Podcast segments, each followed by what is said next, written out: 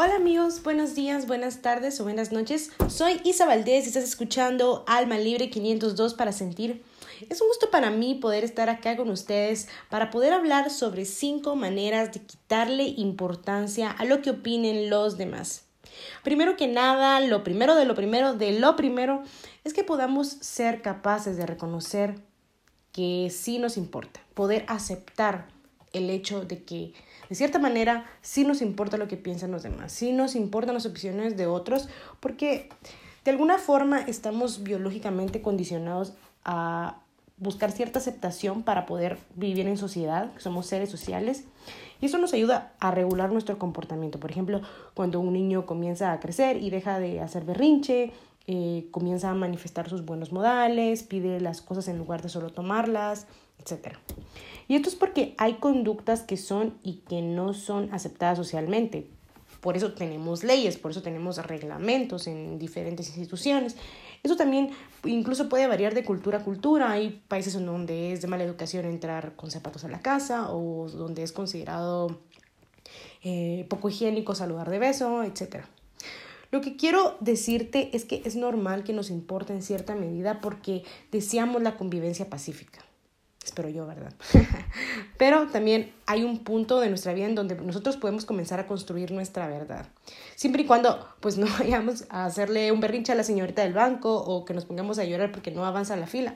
Somos libres de construir nuestra propia verdad. Somos libres de descubrir qué funciona para nosotros y qué no.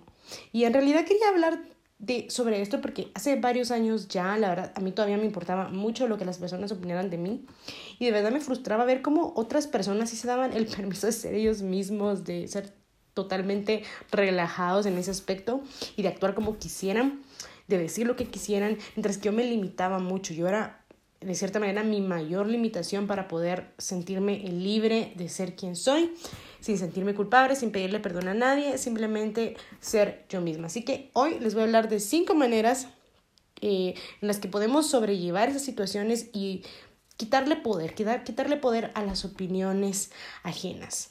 Así que vamos con el número uno, que es amor incondicional. Aceptarte a ti mismo. Porque la aceptación más importante en tu vida es la tuya. Claro que, por ejemplo, en un trabajo debemos ir bien vestidos, seguir ciertas normas, al igual que en una institución educativa, por ejemplo. Pero esto va más allá de las normas sociales o de las leyes.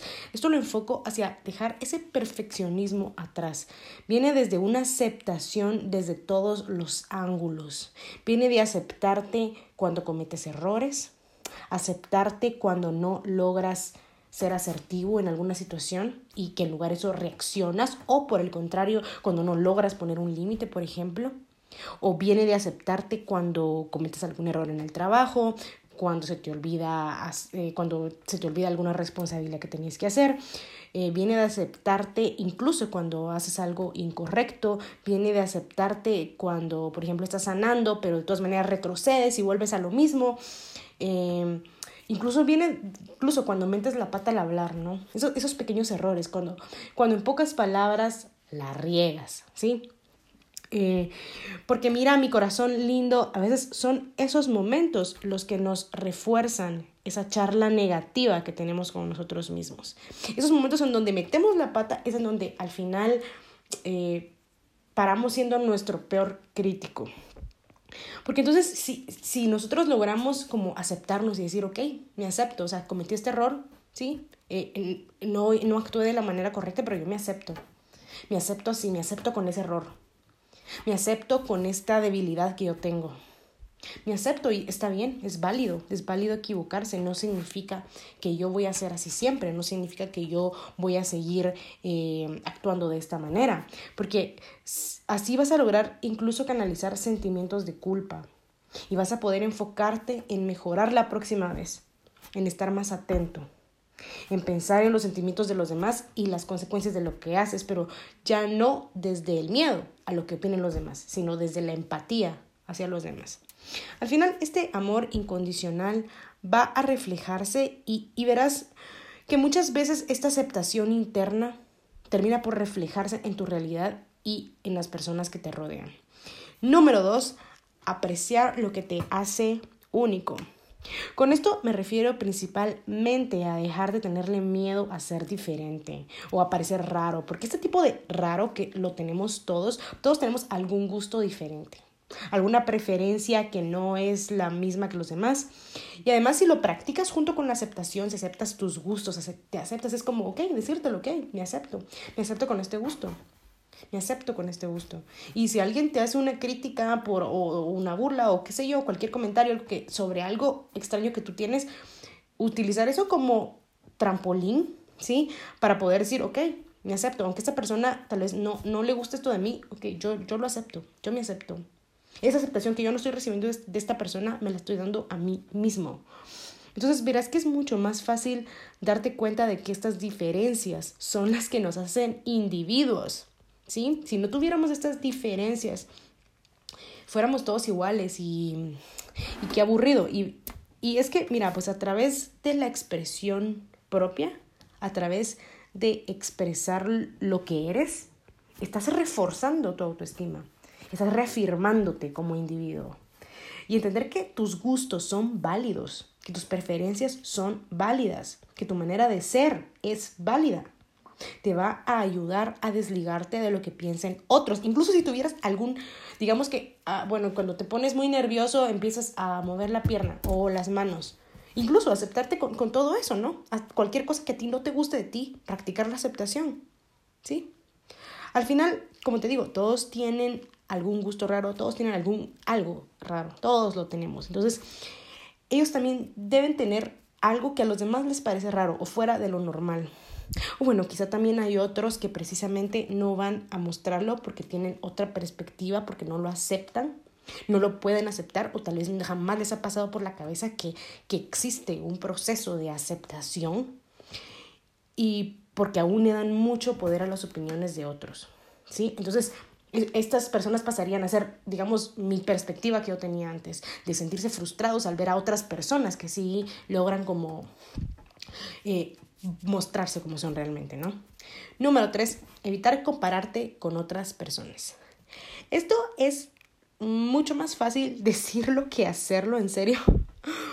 Con esto no me voy a detener mucho, solo te diré em, unas cuantas cositas y una frase muy poderosa que a mí me sirvió y es que tú tienes valor como individuo, no como resultado de la comparación con otras personas. Tú tienes valor como individuo, no como resultado de la comparación con otras personas. Una vez más, tú tienes valor como individuo, no como resultado de la comparación con otras personas. Ellos son ellos, tú eres tú. Y peor aún, peor aún si son comparaciones físicas, o sea, todos tenemos rasgos de nuestros ancestros, de nuestros antepasados, de nuestra familia, em, ellos de la suya y cada quien lo suyo y así. Así que mientras menos te compares, menos importancia le darás a quien sí lo haga o a quien te haga una crítica injusta en donde esté involucrada alguna comparación. Número cuatro, retar a tu mayor miedo. Pues es que ese es el reto, o sea, digamos, digamos que tú no quieres hacer algo porque, digamos que tú no te quieres meter a, a, jugar fútbol porque tú estás estudiando medicina y si tú te metes a jugar fútbol, pues van a pensar que estás desperdiciando tu potencial. Pero tú estás muy decidido, o sea, tú, tú sabes, tú, tú le, le vas a poner muchas ganas, tú, tú ya tienes un plan de cómo lo vas a lograr, tú ya tienes un plan de cómo vas a eh, lograr entrar al equipo que tú quieres. Eh, es algo muy diferente y podrías recibir diferentes tipos de críticas, como por ejemplo, no, que, que, que mala decisión, que es una pérdida de tiempo, que... Mm, que está desperdiciando su futuro, que está desperdiciando su carrera, está desperdiciando su potencial. Entonces tú usas eso, ese es tu mayor miedo, ¿no? Que pueden llegar a decir eso, ¿sí? Entonces lo haces por eso, o sea, es como, como quien quiere decir, ok, lo hago aunque piensen esto. Lo voy a hacer aunque piensen que voy a desperdiciar mi tiempo. Lo voy a hacer aunque piensen que está bien, acepto, acepto que estas personas van a pensar esto. Y aún así lo voy a hacer sé que las personas van a decir esto y esto y esto de mí, pero de todas maneras lo voy a hacer. ¿Sí?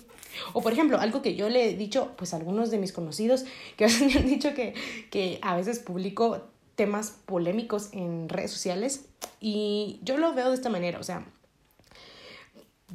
realmente yo, yo a veces sé a lo que me estoy ateniendo, yo sé que cuando estoy publicando un post van a haber personas que no piensan igual que yo, pero es un riesgo que yo estoy corriendo. Yo digo, ok, yo sé por qué lo estoy haciendo, entonces eh, lo voy a hacer aunque, ¿sí? Aunque las personas al final probablemente a algunos les va a provocar rechazo, algunos están de mi lado, algunos piensan diferente y, y, pues no tienen nada personal al respecto, porque tú puedes, alguien puede no estar de acuerdo contigo y de todas maneras no pasa nada, o sea, no, no tiene por qué afectar en alguna situación personal.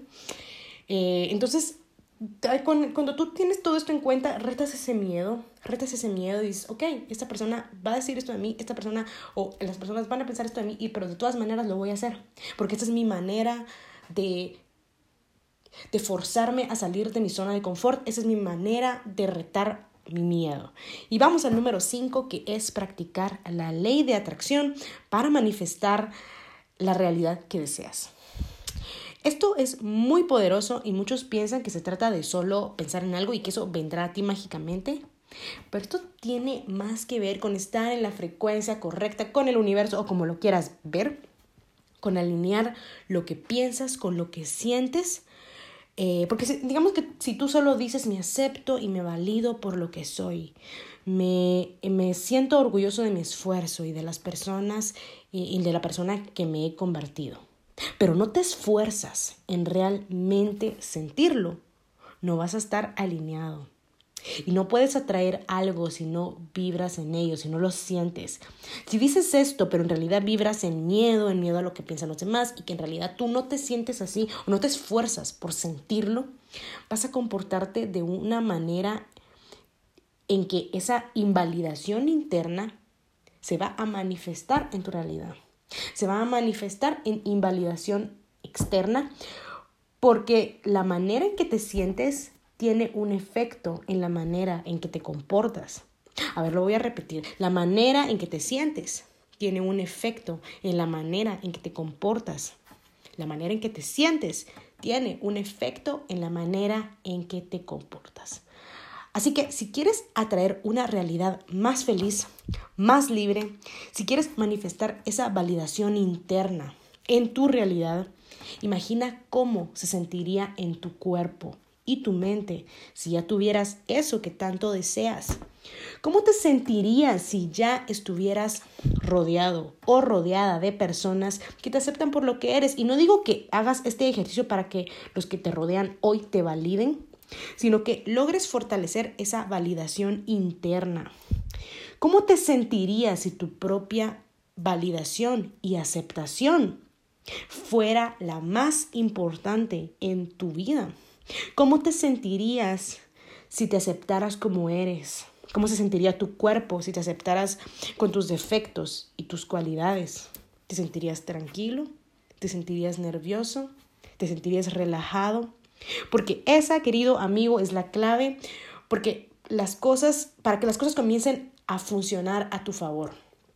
Una afirmación que puedes practicar a diario es, actúo como si ya tuviera lo que deseo. O mejor dicho, me siento como si ya tuviera lo que deseo. Me siento como si ya tuviera lo que deseo. Y bueno, eso fue todo por hoy. Si te gustó, compártelo con tus amigos o con alguien a quien creas pueda servirle. Soy Isa Valdez y estás escuchando Alma Libre 502 para sentir. Un abrazote para todos y hasta la próxima.